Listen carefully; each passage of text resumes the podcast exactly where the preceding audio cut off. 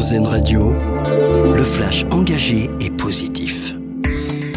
Bonjour à tous. Les premiers signes de répit après plusieurs semaines. La trêve entre Israël et le Hamas est censée entrer en vigueur ce matin.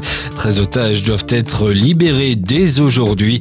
Au total, une cinquantaine de personnes retenues par le groupe palestinien pourraient être libérées pendant ce cessez-le-feu qui doit durer 4 jours. En échange, les autorités israéliennes se sont engagées à libérer 150 prisonniers palestiniens.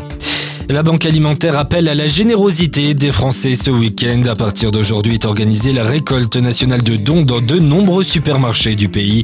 Un moment essentiel pour ensuite pouvoir redistribuer les dons aux personnes dans le besoin.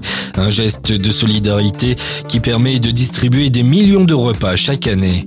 Les acteurs engagés contre les violences faites aux femmes réunis aujourd'hui autour de la première ministre Elisabeth Borne sera aujourd'hui à Paris à la gare Saint-Lazare précisément pour la campagne de sensibilisation contre les violences sexistes et sexuelles. Une campagne intitulée Contre les agresseurs levant les yeux qui sera déployée dans toute la France. Dans le reste de l'actualité, cette grande première pour le Sénégal. Le pays se lance dans le spatial. Il devrait réceptionner son premier satellite début décembre. Un engin entièrement conçu et construit par une équipe d'ingénieurs et de techniciens sénégalais. Tous ont été formés en France au Centre spatial universitaire de Montpellier. La principale mission de ce nanosatellite sera de récupérer les données de météorologie et de mesure des niveaux d'eau à travers le pays. Il devrait être mis en orbite au premier trimestre 2024. Et puis on termine par votre info solution manger autrement et de manière plus saine. Eh bien, c'est ce que propose la marque française Oup en 2018 à l'initiative de deux ingénieurs toulousains.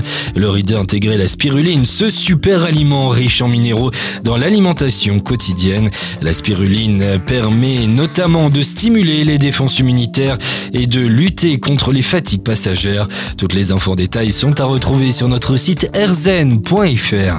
Bonne journée à tous à l'écoute d'Erzen Radio.